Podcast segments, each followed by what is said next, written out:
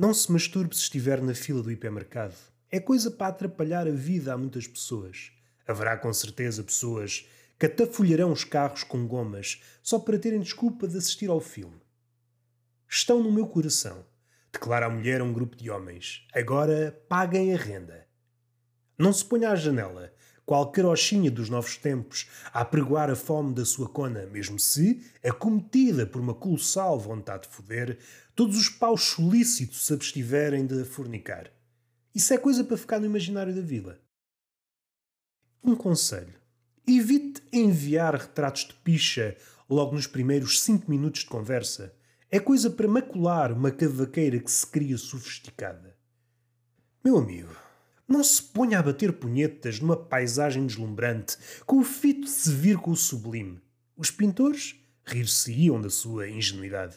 Se, por falta de lugares no banco traseiro do carro, se sentar no colo do seu amigo, não se ponha a sambar, esfregando o cu no vergalho dele para o entusiasmar, a menos que esteja no descapotável.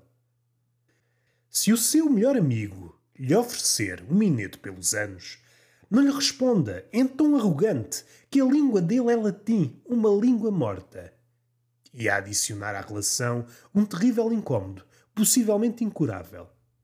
Mas, sobretudo, nunca diga que texto tão porcalhão é este. É o tipo de expressões que se devem deixar ao vulgo. Como é fácil perceber, dão muito valor à sofisticação.